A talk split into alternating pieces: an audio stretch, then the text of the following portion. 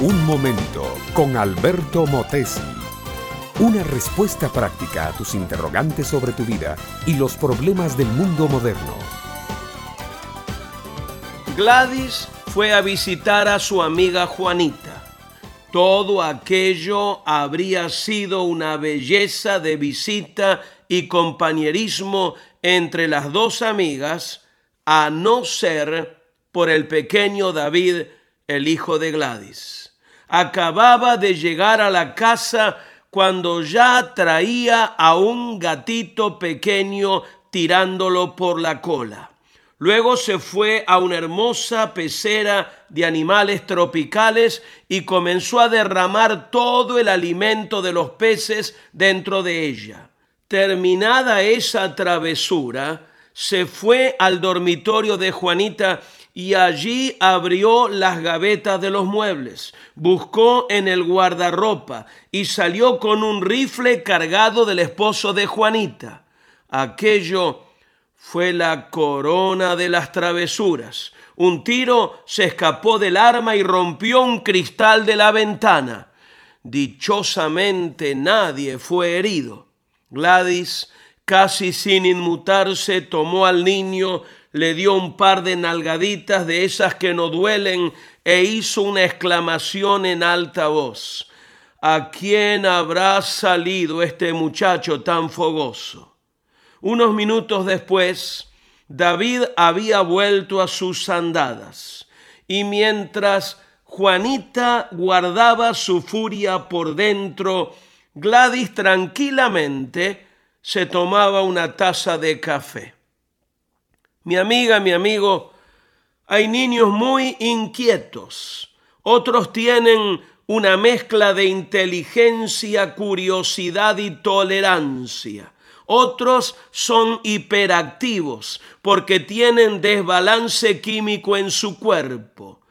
Pero la verdad es que un niño llega a ser lo que sus padres le enseñan o no le enseñan. El hecho es que los padres deben ser muy vigilantes de lo que dicen y hacen delante de sus niños, muy vigilantes de lo que dicen al niño y sobre todo de la manera diaria como manejan sus vidas delante de ellos. Mi amable oyente, uno no puede ser la clase de padre o madre que quiere o que debe ser a menos que no sea la clase de hijo que debe ser. Y sí, pienso que un buen hijo de padres humanos deberá ser una garantía como padre humano también. Pero yo me refiero a ser, vivir y creer y actuar como hijo verdadero de Dios. La Biblia dice que Jesús vino a su pueblo pero ellos no lo recibieron, sino que lo rechazaron y agrega, por lo tanto, a los que lo recibieron, a los que creen en su nombre, a esos les dio derecho de llamarse hijos de Dios. Entonces el mito de que todos somos hijos de Dios no es más que eso, un mito, una mentira piadosa. Para ser hijo de Dios hay que recibir a Jesucristo por la fe y confesarlo como el Señor de la vida.